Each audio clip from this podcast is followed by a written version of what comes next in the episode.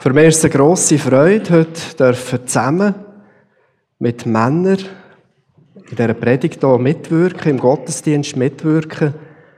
Christoph Decker, du hast es gesagt, ist eigentlich nicht nur da, weil er Staatsanwalt ist, sondern weil er ein Mitglied ist von einer Männergruppe, wo wir uns regelmässig treffen. Vielleicht kannst du ja einblenden.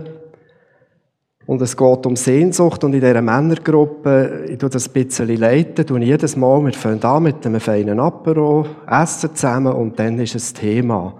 Und jedes Mal, wenn ich so verschicke ein Thema, heisst nein, ist schon wieder ein Thema. Und da haben wir auch mal das Thema Sehnsucht gehabt und weil wir Verschwiegenheit einander versprochen haben in dieser Gruppe, darf ich gar nicht sagen, was dort alles gekommen ist. Wir das ein bisschen Versteck machen heute, gell? Machen wir ja, genau. Und das ist so die Männergruppe, so ein Einstieg mit einem Apero.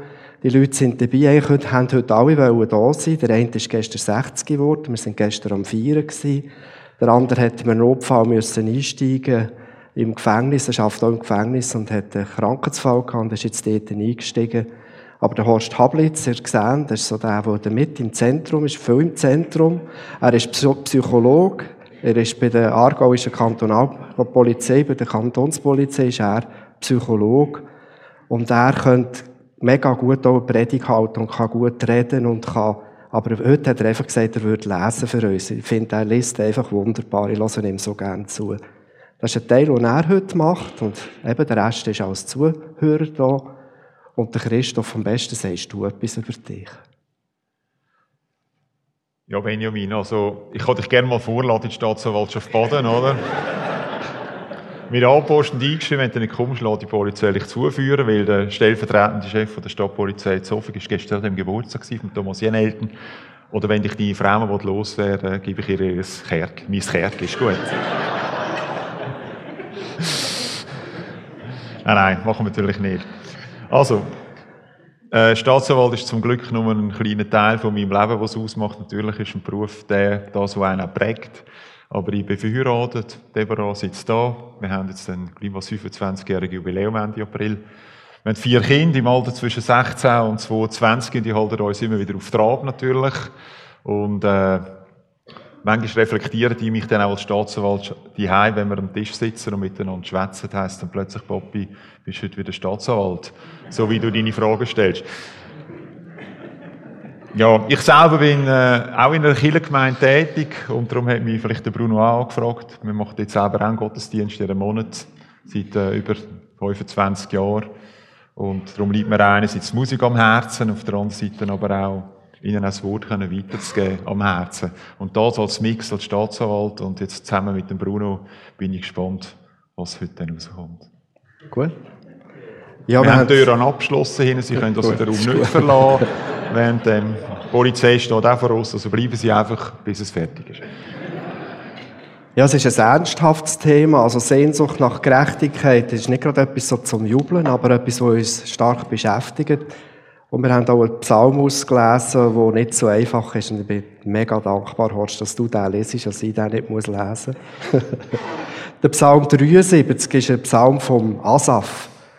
Und da zeigt sich eben nicht nur der David hat Psalmen geschrieben, auch der Asaf hat Psalmen geschrieben, es sind zwölf. Der Psalm 50 ist ganz ein, ein eingängiger, den wir kennen, und die Psalmen 73 bis 83 sind vom Asaf. Also Psalmen als geistliche Lieder, wo man begleitet hat auf verschiedenen Instrumenten, musikalisch. Psalm, wo man Gott anbetet, tut. Und der Asaf selber, er war ein Levit, der David hat ihn geholt in Tempo zum Singen. Er war der Chorleiter, einer der Chorleiter. Und mit seinen Söhnen zusammen hat er eine ganz wichtige Aufgabe gehabt, im Tempo dort bedeutend gewesen. Und heute, ich glaube, heute, also als Lobpreisleiter wäre er ganz bekannt und es gibt ganz sicher ganz viele CDs von ihm. Er hat so viele gute Sachen gemacht. Der Psalm ist etwa 1000 Jahre vor Christus geschrieben worden, also müssen wir uns eigentlich 3000 Jahre zurückversetzen. Darum ist er vielleicht auch nicht ganz so verständlich, wie wir das gerne hätten. Und in dem Psalm geht es ums Wohlergehen von uns und um Gerechtigkeit von uns Menschen in der Beziehung zu Gott. Dass es gut geht unter die Beziehung zu ihm und auch um Gerechtigkeit. Und der Horst wird uns jetzt den Psalm 73 lesen.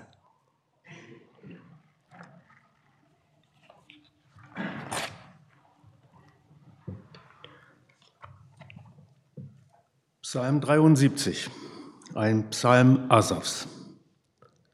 Gott ist dennoch Israels Trost für alle, die reinen Herzens sind. Ich aber wäre fast gestrauchelt in meinen Füßen, mein Tritt wäre beinahe geglitten. Denn ich ereiferte mich über die Ruhmredigen, als ich sah, dass es den Gottlosen so gut ging. Denn für sie gibt es keine Qualen, gesund und feist ist ihr Leib. Sie werden nicht in Mühsal wie sonst die Menschen und werden nicht wie andere Menschen geplagt. Darum prangen sie in Hoffart und hüllen sich in Frevel. Sie brüsten sich wie ein fetter Wanst. Sie tun, was ihnen einfällt. Sie achten alles für nichts und reden böse, sie reden und lästern hoch her. Was sie reden, das soll vom Himmel herab geredet sein, was sie sagen, das soll gelten auf Erden.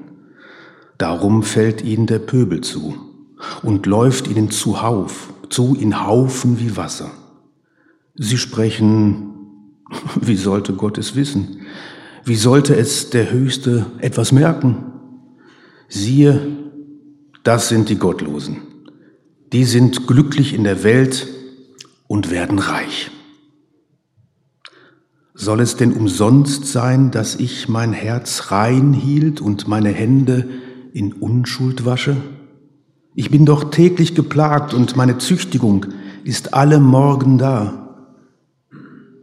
Hätte ich gedacht, ich will reden wie Sie, siehe, dann hätte ich das Geschlecht deiner Kinder verleugnet. So sann ich nach, ob ich's begreifen könnte, aber es war mir zu schwer. Bis ich ging in das Heiligtum Gottes und merkte auf ihr Ende, ja, du stellst sie auf schlüpfrigen Grund und stürzest sie zu Boden. Wie werden sie so plötzlich zunichte? Sie gehen unter und nehmen ein Ende mit Schrecken. Wie ein Traum verschmäht wird, wenn man erwacht, so verschmähst du, Herr, ihr Bild, wenn du dich erhebst. Als es mir wehe tat im Herzen, mich stach in meinen Nieren, da war ich ein Narr und wusste nichts. Ich war wie ein Tier vor dir. Dennoch bleibe ich stets an dir, denn du hältst mich bei meiner rechten Hand, du leitest mich nach deinem Rat und nimmst mich am Ende mit Ehren an. Wenn ich nur dich habe, so frage ich nichts nach Himmel und Erde. Wenn mir gleich Leib und Seele verschmachtet, so bist du doch Gott alle Zeit, meines Herzens Trost und mein Teil. Denn siehe, die von dir weichen, werden umkommen, und du bringst um alle, die dir die Treue brechen. Aber das ist meine Freude, dass ich mich zu Gott halte und meine Zuversicht setze auf Gott, den Herrn, dass ich verkündige all dein Tun.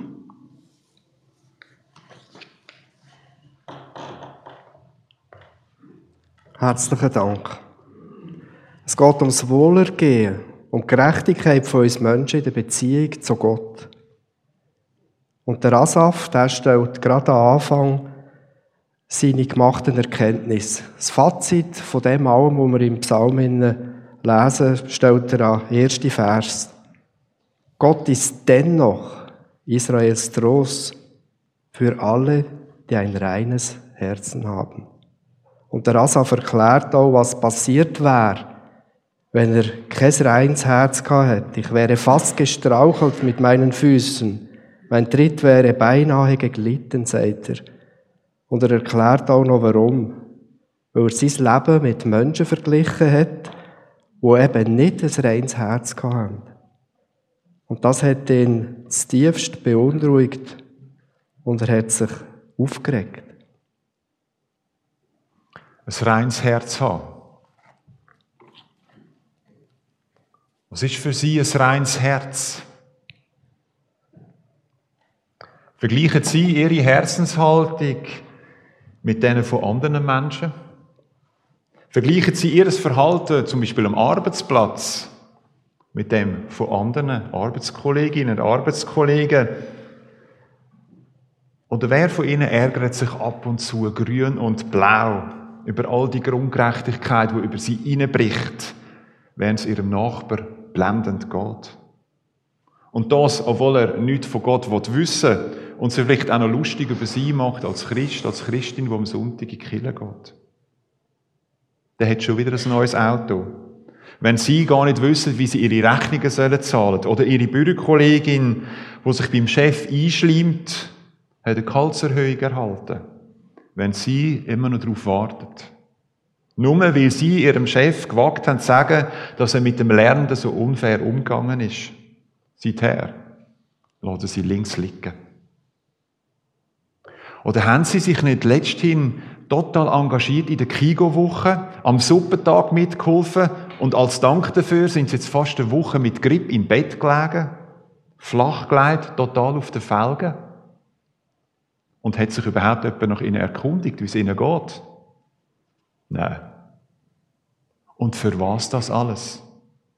Nicht Ärger, Verdruss, Zorn, Wut, das dürfte doch alles einfach nicht wahr sein.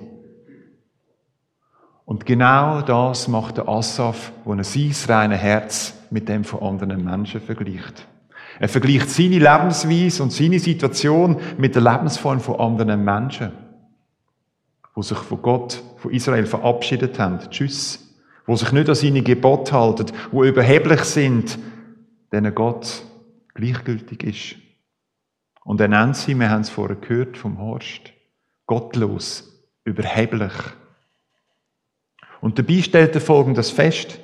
Die haben keine Schmerzen, sie strotzen von Kraft und Gesundheit, sie nehmen ihr Leben locker, ihre alltäglichen Sorgen sind ihnen fremd. Bis zu ihrem Tod leiden sie keine Qualen, wohlgenährt und fett sind sie. Und denen geht es auch noch gut. So von außen betrachtet, ohne Gott. Aber ihre Gottlosigkeit spiegelt sich in den Augen vom Asaf auch in den anderen Leuten nieder. Sie gehen gross an mit Gewalttaten, sie sind voll mit bösen Gedanken und Taten und sie verachtet andere Menschen. Während er als Lobpreisleiter, um es ganz modern auszudrücken, Lieder schreibt, Gott ehrt, manchmal Tag und Nacht, läuft das Volk diesen Gottlosen an. Und ja, wie soll es Gott wissen? Wie soll es der Höchste etwas merken? Das Volk wiegt sich in Sicherheit. Gott kümmert sich ja eh um nichts. Er reagiert nicht, wie Wetter auch. Er weiß nicht, wie es bei uns zu und her geht. Er ist ja so weit weg. Und der Asaf, der kommt ins Grübeln und ins Zweifeln. Das Verhalten macht ihm zu schaffen, es wirkt in ihm. Und er sieht, wie die anderen Menschen, die ohne Gott leben, wie es ihnen geht. Und vielleicht hat er sich sogar gefragt, warum steigt Gott nicht vom Himmel? Warum schreitet er nicht ein? Warum bestraft er nicht all die Leute, denen es so gleichgültig ist, die, die über ihn lästern, ihn vielleicht sogar verabscheuen? Das ist doch einfach nicht fair, es ist ungerecht. Gott, mach endlich etwas. Und die Haltung, die zeigt beim Asaf Wirkung.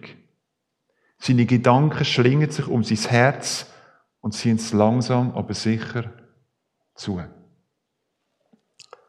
Und er spitzt das in dem Psalm immer wieder zu und sagt, warum lebe ich so treu?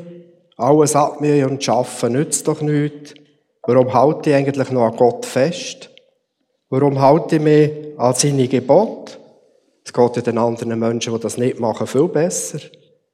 Das drückt er aus im 13. Vers. Sollte es denen umsonst sein, dass ich mein Herz reinhalte, meine Hände in Unschuld wasche. Es ist doch alles für nichts gewesen. So kommt es über, dass ich ein reines Gewissen bewahrt habe, dass ich mich wirklich nichts Schulden lassen Genützt hat es mir offensichtlich nicht. Diesen geht es ja besser. Die gottlosen Menschen. Gott behandelt die ungläubigen Menschen gerechter als mich. Warum leidet Gott mir und nicht den ungläubigen, ungehorsamen Menschen Plagen, Krankheiten, Elend auf. Ich glaube, das kennen wir alle, wenn wir so irgendwo jemand angeschlagen sind. Jetzt gerade die Müllers gesehen, die in Australien sind und der Walter geht auf Australien und freut sich und plötzlich ist er krank dort. Warum denn ich? Warum nicht die anderen?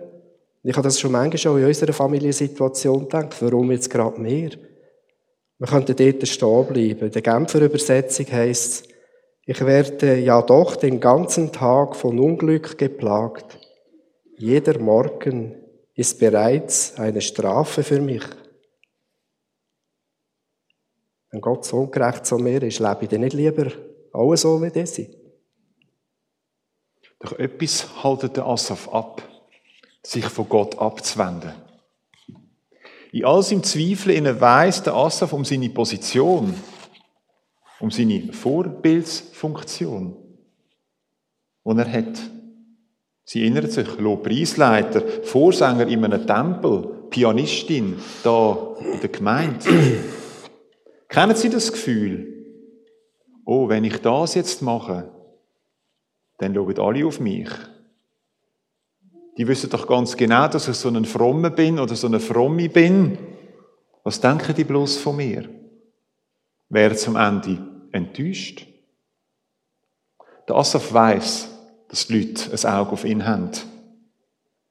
Würde ich so handeln wie die Gottlosen, dann hätte ich treulos gehandelt gegenüber denen, die gehandelt haben, wo Gottes Kind sind. Und vielleicht auch darum, mit dem Druck, den er hat, hebt er an Gott fest. Aber Gott versteht er trotzdem nicht. Es verdruckt ihn. Er, wo Gott besingt, er, wo ihn arbeitet, er, wo ihm Lieder und Gedicht schreibt, auch dann, wenn ihm vermutlich nicht danach ist. Ja, er kommt seiner Pflicht nach. Ja, keine Fehler machen, Gott immer gefallen, Gesetze und Regeln einhalten, Tag für Tag, auch dann, wenn es weh tut, wenn er keine Lust hat, kein Fehltritt. Und für was? Dann geht es weiter, haben wir gehört, der Asaf fährt an umdenken. Er kehrt Gott nicht den Rücken zu. Man so den Einstieg gelassen hat von diesem Psalm, könnte man meinen, so, jetzt ist fertig, jetzt hört er auf. Aber er macht es nicht. Er versucht, die Situation zu verstehen. Und er sagt dort so mit dem Intellekt, verstehe ich es nicht. Wir lesen dort etwas ganz Interessantes und etwas Lehrreiches. So sann ich nach, ob ich es begreifen könnte, aber es war mir zu schwer. Gott ist doch ab und zu alles so einfach so wie ein Geheimnis. Warum ist jetzt das? Bis ich ging in das Heiligtum Gottes und merkte auf ihr Ende. Er hat weitergedacht. Und ich glaube, dort hat ihm Gott auch ein Stück weit die Augen geöffnet. Er geht ins Heiligtum, um Gott zu verstehen. Er geht in Tempel. Er geht eigentlich dort hin, wo er geschaffen hat, in seinen Wirkungskreis, weil er weiß, dass er dort schon ganz viele gute Situationen erlebt hat. Und er sucht Gottes Nähe. Ein wichtiger Hinweis im Zusammenhang mit dieser Gerechtigkeit. Immer wieder die Nähe suchen. Er macht einen Schritt auf den himmlischen Vater zu. Ich weiss bei mir, dass ich manchmal denke, der soll doch kommen, oder? Ich denke, der ist schon grösser als ich, aber er macht einen Schritt auf ihn zu. Er will verstehen, er will begreifen, er will wissen, warum das, das so ist. Und er sucht Gegenwart, er sucht seine Nähe. Vielleicht hat er in der Schrift gelesen, Tempo. Vielleicht hat er um die Ungerechtigkeit geklagt, hat Gott angeklagt. Er hat geredet mit ihm. Er hat Klaglieder oder Loblieder gesungen. Wir kennen fast, fast nur Loblieder. Vielleicht müssen wir mehr Klagelieder haben. Vielleicht hat er das gemacht oder ist einfach in der Stille gewesen. Und in dem Heiligtum, in dieser Stille, ist es ihm plötzlich klar geworden. Gott hat sich ihm offenbart. Was der Asaf macht, das kenne ich auch. Das kommt mir bekannt vor. Ich habe vorher gesagt, ich bin seit bald 30 Jahren bei unserer Kirchengemeinde Mitglied vom Lobgesang-Team in Fittlisbach. Ich singe und spiele Gitarre. Und manchmal gehe ich ab und zu unter der Woche in die Kirche, nehme den Schlüssel mit, nehme die Gitarre mit und dann singe und bete ich dort allein. Einfach in der Gegenwart von Gott sein. Im vergangenen Jahr ist meine Schwiegermutter an Krebs erkrankt. Und die letzten Wochen vor ihrem Tod, vor ihrem Heimgehen zu Jesus, habe ich bei einem Besuch Gitarre mitgenommen. Sie war schon schwach, sie hat nur noch im Bett liegen. Dann hat meine Frau, eine von unseren Töchtern, die mitgekommen ist, Salome, haben ihre Loblieder gesungen. Zusammen Gott angebetet. In all dem nicht verstehen, in all dem Gott, warum passiert das? Warum lässt du das zu? Haben wir Gottes Nähe gesucht. Und im Asaf fällt sie der Gegenwart von Gott wie Schuppen von den Augen. Was mir weh hat im Herz und ich nicht mehr können. Und ich sie bin wie ein Narr, nicht mehr gewusst habe. Ja, er hat sich beschrieben wie ein Tier, das nicht versteht, wo vor Gott ist. Vielleicht unruhig hin und her gelaufen ist, nicht mehr gewusst hat, wie ein und aus. Gottes angebliche, ungleiche, ja ungerechte Behandlung der einzelnen Menschen, Gottes angebliche Gewähren lassen, sein angebliche nicht eingreifen, haben ihn im ersten Moment blind gemacht. Fast wäre gestolpert, steht es ganz am Anfang. Doch in seiner Nähe vor Gott erfasst sein Herz einen entscheidenden Gedanken. Entscheidend ist doch am Schluss, wie mein Leben endet. Was bleibt mir am Schluss, wenn ich ohne Gott in Saus und Braus gelebt habe? Wenn ich nichts mehr da ist, von dem, was ich da auf der Erde erlebt, gewonnen, erarbeitet und vielleicht sogar verjubelt habe. Wenn ich Gott nicht kenne, kommt der Asaf zum Schluss, wenn ich keine Beziehung zu ihm habe, bleibt mir nichts. Gar nichts. Rein gar nichts. Aber was mir bleibt, ist meine Beziehung zu Gott. Wenn ich sie gepflegt habe. Wenn ich nicht von seiner Seite weiche. Mir bleibt die innige Gemeinschaft mit ihm, zu meinem himmlischen Vater. Und die Gemeinschaft, die Vaterbeziehung ist letztendlich für Asaf die allumfassende Gerechtigkeit für die Menschen, die mit Gott leben.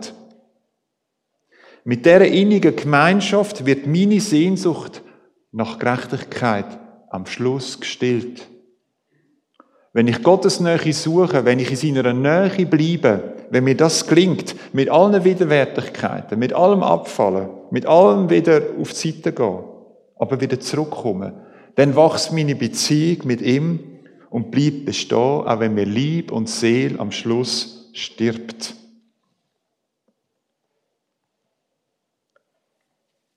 Damit ich näher bei Gott bleibe, muss ich das wollen. Das wird manchmal so ein bisschen falsch verstanden. Es ist ein bewusstes Entscheiden. Es ist nicht ein Müssen. Es ist ein Wollen. Es ist wie in einer Partnerschaft. Ich will meinen Partner lieben und ich muss nicht meinen Partner lieben.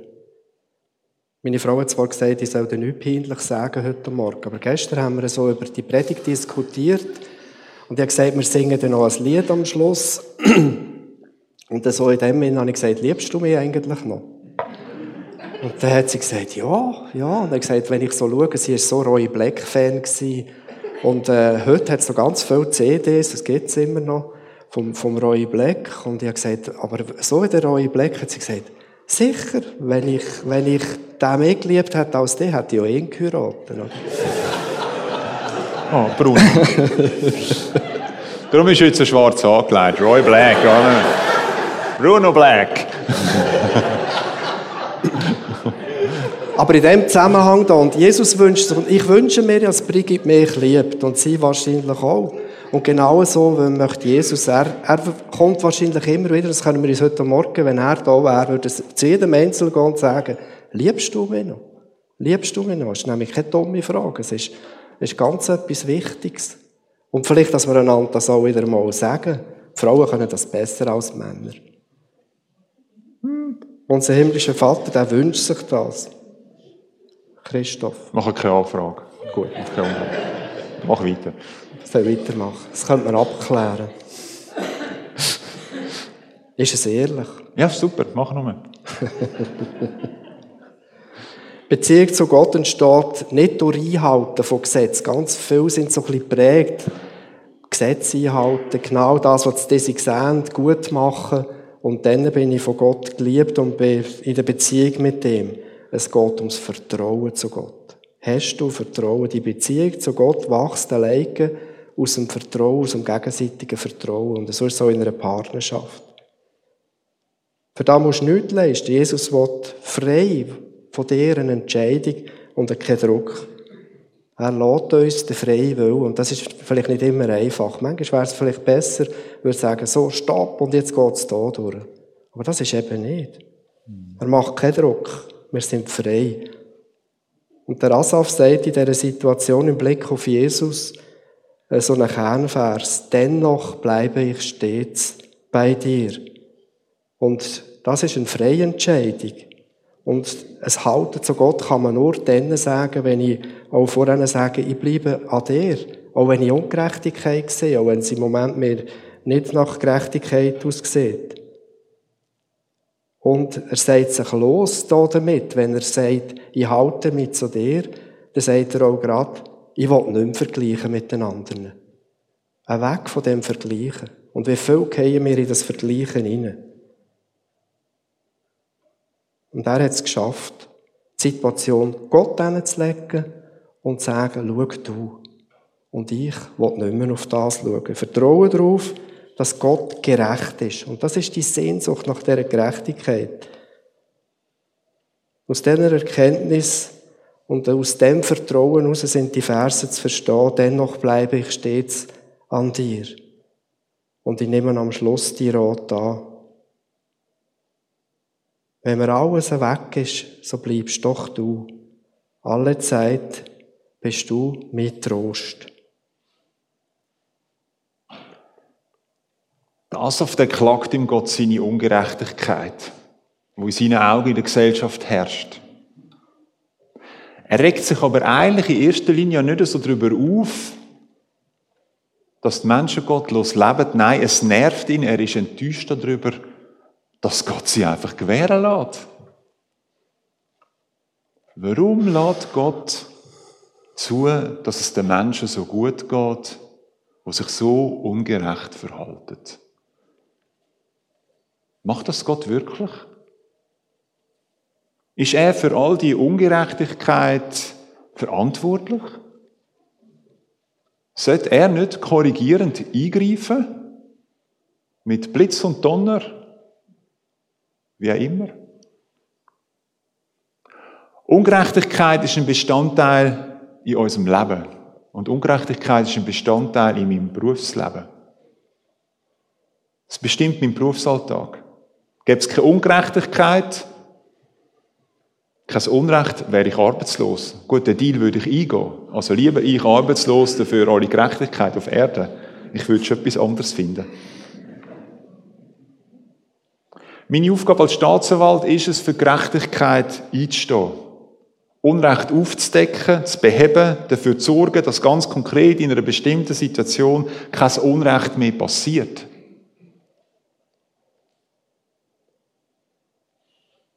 In meinem Beruf sehe ich wirklich und erlebe ich viel Ungerechtigkeit. Das ist eine meiner Hauptaufgaben vom Strafrecht. Opfer Gehör zu verschaffen, ihnen zum Recht zu verhelfen und zur Gerechtigkeit. Beschuldigte Personen gerecht zu behandeln, nach belastenden und entlastenden Beweisen zu suchen, egal was sie gemacht haben. Und bei Delikt im Bereich der häuslichen Gewalt, wo seit bald 20 Jahren zu einem meiner Kernaufgaben gehört, sehe ich das ganz besonders. Der Mann, wo seine Frau grün und blau schlägt, sie wirkt und bedroht. Aber auch Frau, die ihren Mann drangsaliert, psychisch, beschimpft, sogar schlägt, ihm das Gesicht verkratzt. Kinder, die von ihren Vätern und Müttern angeschrien und beschimpft werden. Eltern, die wegen nicht erfüllten schulischen Leistungen ihre Kinder mit Schlägen, Liebesentzug und Hausarrest bestrafen. Jeden Dienstag erlebe ich in der Kinderschutzgruppe vom Kanton Baden, wo ich seit über 13 Jahren dabei bin, immer wieder solche gravierende, manchmal auch weniger gravierende Fälle. Aber ich erlebe auch Ungerechtigkeit bei Todesfällen oder empfinde es wenigstens so.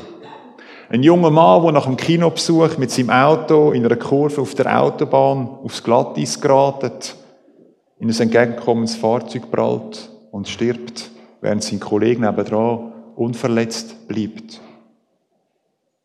Suizidgeschichten, wenn Menschen einfach nicht mehr können. Auch das empfinde ich manchmal als so ungerecht. Und da frage ich manchmal schon, warum greift Gott nicht ein vorher? bevor sie ab der Hochbrücke springen, vor den Zug gehen oder sich noch mit im Wald aufhängen. Wie gehe ich mit dem um? Und manchmal bin ich wieder Asaf. Ich klage Gott all das Leid. Aber ich mache ihn nicht dafür verantwortlich, weil er vermeintlich nicht eingreift. Und warum nicht? Wir haben heute Morgen ein paar Lieder, Loblieder gesungen, wo Jesus im Zentrum steht. Und manchmal wäre es vielleicht gut, wir würden ein paar Klagelieder einschalten zwischen ihnen. Jesus hat mir durch sein Leben bewusst gemacht, dass es Ungerechtigkeit gibt in dem Leben. Wir leben nicht im Paradies. Er selber hat erfahren, er selber hat erlebt und erlitten und trägt Ungerechtigkeit auf seinen Schultern, in seinem Herz, in seinen Händen. Aber das Wichtigste für mich ist, dass er die Ungerechtigkeit überwunden hat. Gerade im Hinblick auf Ostern, wo wir feiern, die zwei Wochen, dürfen wir uns das wirklich bewusst werden. Jesus ist nicht im Grab geblieben. Er ist verstanden. Und das heißt für mich, ich will nicht bei diesen Ungerechtigkeitsgedanken kleben bleiben. Meine Beziehung zu Gott soll stärker sein, grösser sein, soll länger haben, als das zermürbende Vergleichen von meinem Leben mit anderen. Das ständige Hadern mit meinen eigenen oder mit anderen ihren Lebenssituationen. Und das mag jetzt vielleicht ein bisschen einfach tönen. Es ist es aber nicht. Ich darf klagen, ich darf brüllen. Ich darf unglücklich sein. Ich darf mich als Mensch ärgern. Ich darf mich in meinem Beruf ärgern. Aber ich darf mit all dem zu Gott kommen. Er hat für mich etwas bereit, wo über all das darüber ausgeht. Barmherzigkeit am Ende, Gnade, Trost, Sanftmut und Verständnis. Und ich habe gelernt, dass mir das besser gelingt, wenn ich mich auch in guten Zeiten an Gott nähere, an Gott schmiege, an ihn anlehne. Mir von Jesus seine Liebe zu den Menschen zeigen lassen. Ich will mit Gott verbunden bleiben. Über meinen Tod raus. Und darum bitte ich Jesus, nimm du die Schlinge von mir, wo mein Herz zerdrückt wo meine Lungen den Atmen nehmen. Befreie mich von diesen Schlingen. Und ich darf mit dem all die Ungerechtigkeit, die ich in meinem Beruf als Staatsanwalt gesehen und erlebe, die ich nicht beseitigen kann, zu ihm bringen. Und ich lege sie an sein Kreuz. Ich bete zu ihm, bin im Gespräch mit ihm, bitte ganz konkret um den Heiligen Geist, um Weisheit, wie ich in einer bestimmten Berufssituation damit umgehen kann. Ich tausche mich mit meinen Berufskollegen aus, die auch Christen sind. Im Gebet. Ich tausche mich mit meiner Frau aus, mit meinen Freunden. Und ich bitte Gott um Weisheit, mich führen und zu leiten in all dem Innen. Gerade auch in Einvernahmen.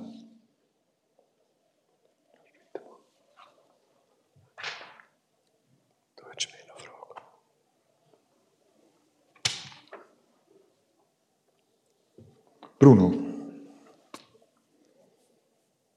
jetzt hörst du nach 36 Jahren im Strafvollzug auf arbeiten. Aber kannst du es ja gleich nicht lassen, oder? Erstens verlängert ist noch bis im Juni. Ich weiss nicht, was seine Frau dazu gesagt hat. Wir fragen sie jetzt nicht. Was du mir schon erzählt hast, sage ich nicht. Amtsgeheimnis. Aber du machst ja noch weiter. Du beschäftigst dich auch noch nach dem Juni mit Tätern und mit Opfern. Warum machst du das? Wir haben im Vorfeld ja über das geredet und ich schaue eigentlich meine Aufgabe im Gefängnis, vor allem die Leitung, die ich seit manchem Jahr habe, als eine Berufung. Ich habe das Glück, einen Beruf zu haben, wo ich 36 Jahre war, wo ich einfach gern, gern gemacht habe, wo ich gern gegangen bin. Und das möchte ich auch über meine Pension raus. Ich denke, ich habe so viel gelernt, ich bin so viel in die. Meine Frau hat manchmal gesagt, musst eigentlich schon wieder in so eine Weiterbildung, musst schon wieder in die Schule. Das habe ich eigentlich nicht so gemacht, dass ich jetzt pensioniert sein kann und niemand mehr hat etwas von dem. Und also meine Zeit, meine Erfahrungen, mein Wissen möchte ich weitergeben. Und ich habe so in der letzten Zeit erlebt, das, was du ansprichst, es beschäftigt mich, was Täter und Opfer miteinander machen. Und meine Sehnsucht im Gefängnis, ja, das mal so ein bisschen aufgelistet ist, dass Leute gerecht, gerade jetzt auch von euch, angeklagt werden, dass sie auch gerecht gerichtet werden, dass aber auch Opfer ihr Gehör haben, dass das, was kaputt gegangen ist bei Opfern, dass das auch wieder hergestellt werden kann. Mhm. Und dass unsere Gesellschaft, und da setze ich mich dafür ein, nicht nur will, Sühne und die Leute einbuchten, sondern dass sie auch an das denkt, was Opfer passiert ist und dass man dort etwas wieder machen kann, wiederherstellen, dass wir uns auch einsetzen für da. Und ich glaube, das braucht ein Sprachrohr, Menschen, die auch in der Gesellschaft äh, aufrufen, dass man auch an die Opfer denkt. Und das ist jetzt so eine Arbeit, ich bin aufmerksam geworden, das heisst die restaurative Justiz, restaurativ eigentlich von dort her, restaurieren, wiedergut machen. Eigentlich das, was kaputt ist, gegangen, probieren wiederherzustellen. Das ist klar, bei einem Tötungsdelikt kann man das nicht wiederherstellen. Aber es hat dort äh, Geschwister, es hat vielleicht Eltern, es hat Ehemänner, Ehefrauen. Und eine Gruppe von Leuten tut sich, der ganzen Welt gibt es das, aber in der Schweiz ist das noch ziemlich neu, dafür einsetzen, dass Täter und Opfer zusammenkommen. Und dort bin ich jetzt gerade in einer Weiterbildung und das werde ich weitermachen. Die suchen dann, kommen ins Gefängnis und schauen, was für Leute haben da ganz grobe Delikte verübt. Tötungen, äh, Vergewaltigungen, grob, grobe Drogendelikte. Und wenn Gefangene bereit sind, über das zu reden, tut die Opferhilfe auf der anderen Seite auch Opfer aus diesen Bereichen heraus befragen, ob sie das mitmachen Und wenn wir da eine Gruppe haben, das sind vielleicht fünf, sechs Gefangene, fünf, sechs Opfer, sind nicht die Opfer von diesen Gefangenen, sondern einfach solche aus ähnlichen Bereichen, dann macht man so einen Kreisprozess.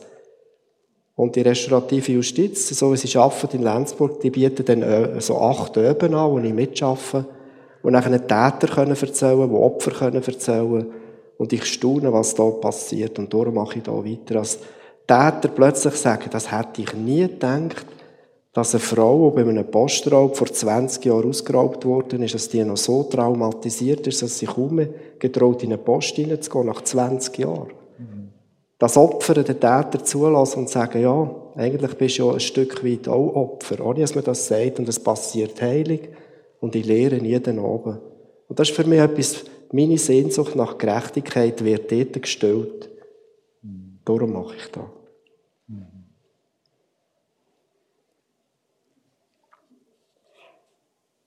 Ich schaue auf die Uhr. Ich möchte Ihnen gleich noch Gedanken mitgeben. Immer wieder trete ich als Staatsanwalt vor Gericht auf. Ich klage Beschuldigte vor Gericht an, begründe ihnen in meinem Plädoyer, warum ich die Beschuldigte anklage, die beschuldigte Person anklage und warum ich eine bestimmte, aus meiner Sicht gerechte Strafe verlange. Und dann werde ich nach der Verhandlung, wenn ich zurück ins Büro komme, oft gefragt von meinen Kollegen und Kolleginnen, und, hast du gewonnen? Für mich ist eine Gerichtsverhandlung kein Fußballmatch, bei dem ich mitspiele und entweder gewinne oder verliere. Mein Wunsch ist es, und das ist wirklich mein innerster Wunsch, dass die Richterinnen und Richter, die vorne sitzen, dem allem zulassen, alles beurteilen, was ich untersucht habe, manchmal mit 10, 20 Bundesordnern, manchmal nur so einen Ordner. oder ein Mäppli, dass sie am Ende eine gerechte Strafe ausfällen. Und da steckt ja das Wort Gericht auch dahinter. Einerseits geh richtig, wieder in die richtige Richtung gehen am Schluss, aber auch gerecht sein. Und ich bete immer wieder, einem Stillen im Gerichtssaal, dass das Gericht das Richtige macht. Und Strafe, die lässt sich am Schluss nicht mathematisch festlegen. Und ich könnte eine Umfrage machen zu einem bestimmten Delikt, ohne jetzt Ihnen die Strafzumessungsregeln zu erklären. Aber jeder von Ihnen würde eine andere Strafe als die richtige empfinden. Und das Gericht schaut immer den Einzelfall an. Es schaut, was ist passiert, wer ist die Person, die dahinter steckt, die das gemacht hat, was sind die Auswirkungen für das Opfer, wie hat sich der Beschuldigte nach der Tat verhalten oder eben auch nicht. Und das macht Gott doch mit uns auch. Er schaut auf meine ganz persönliche Situation. Er sagt, Christoph, schauen wir mal bei dir her. Wie geht's dir? Was brauchst du? Jetzt bist du da wieder reintrampelt. Was können wir machen, dass es anders wird? Wo kannst du Heilung erfahren? Wo kannst du Vergebung erfahren? Wo du kannst du Vergebung geben? Er kennt mich und er kennt jeden Einzelnen von ihnen. Egal, ob sie sich Gott jetzt gerade am Annäher sind oder sich von ihm verabschiedet haben oder irgendwo dazwischen sind oder eine innige Beziehung zu ihm haben. Und mit Blick auf den Psalm 73 halte ich mich an die Zuversicht, dass Gott gerecht ist. Mit dem Blick auf Jesus halte ich mich an die Zuversicht, dass er sich meiner annimmt, mit all meinen Fehltritten, mit all meinem Fehlverhalten. Am Schluss zählt meine Beziehung zu Gott. Am Ende von meinem Leben bleibt mir nur das, sonst nichts. Nichts, nada. Und das gilt gleichermaßen für mich als der Herr Staatsanwalt, wo Benjamin nachher zur Verabschiedung die Hand gibt. Er wäscht sie vermutlich diese Woche lang nicht. Weiß ich nicht. Nimm es jetzt mal an. gilt aber auch für den Beschuldigten und das Opfer. Und ich vertraue darauf, dass Gott sich uns auf seine gerechte Weise annimmt. Mit meinem Verstand kann ich das verstehen. Das gebe ich zu, aber im Alltag nage ich trotzdem immer wieder dran. Es klingt mir nicht immer gleich gut. Und dann braucht es einfach eine extra Runde Lobgesang bei mir daheim oder in der Kirche ganz allein. Und manchmal schlage ich auch das Klagelied auf.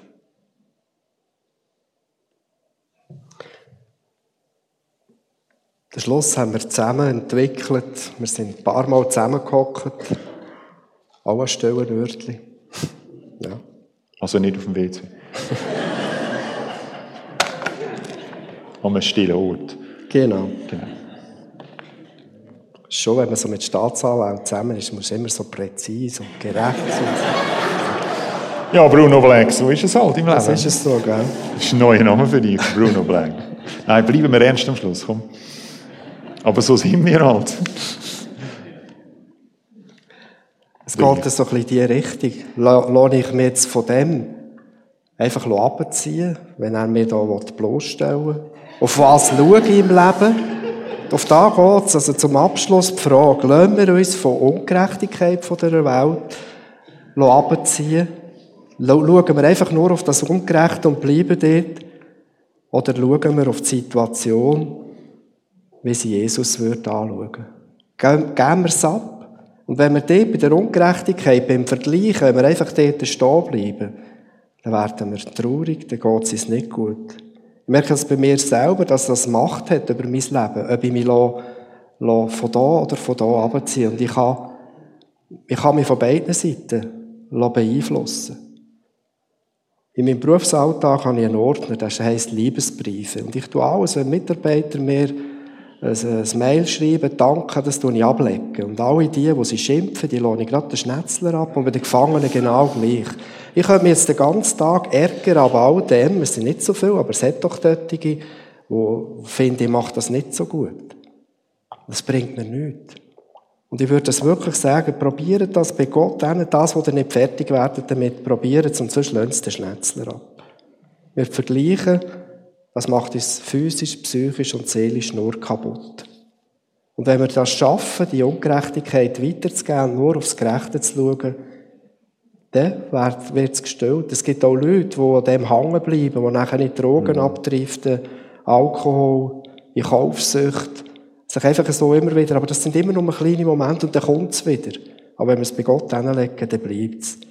Sehnsucht nach Gerechtigkeit weckt in mir auch die Sehnsucht nach Gemeinschaft mit Gott. Weil ich merke, es ist eine Ungerechtigkeit da, gehen wir gerade zu ihm und das wäre eigentlich unser Anliegen vom heute Morgen. Sehnsucht nach Gemeinschaft mit Gott. Der Asaf erlebt die Gemeinschaft mit Gott dann, wenn er ins Heiligtum geht. Und das müsst ihr selber herausfinden, wo das bei euch ist. Und wir laden euch alle ein, sucht die Nähe von Gott. In jeder Situation. Macht es wie der Asaf. Wir wollen noch beten. Herr Jesus, ich danke dir, dass du uns kennst, weißt, wie wir hierher gekommen sind unsere Erwartungen. Und wenn wir jetzt die blauen Blumen hier reinstecken, Sehnsucht nach Gerechtigkeit, dass wir auch wissen, wie umgehen, wenn wir uns vielleicht bis jetzt immer nur auf die Ungerechtigkeit konzentriert haben.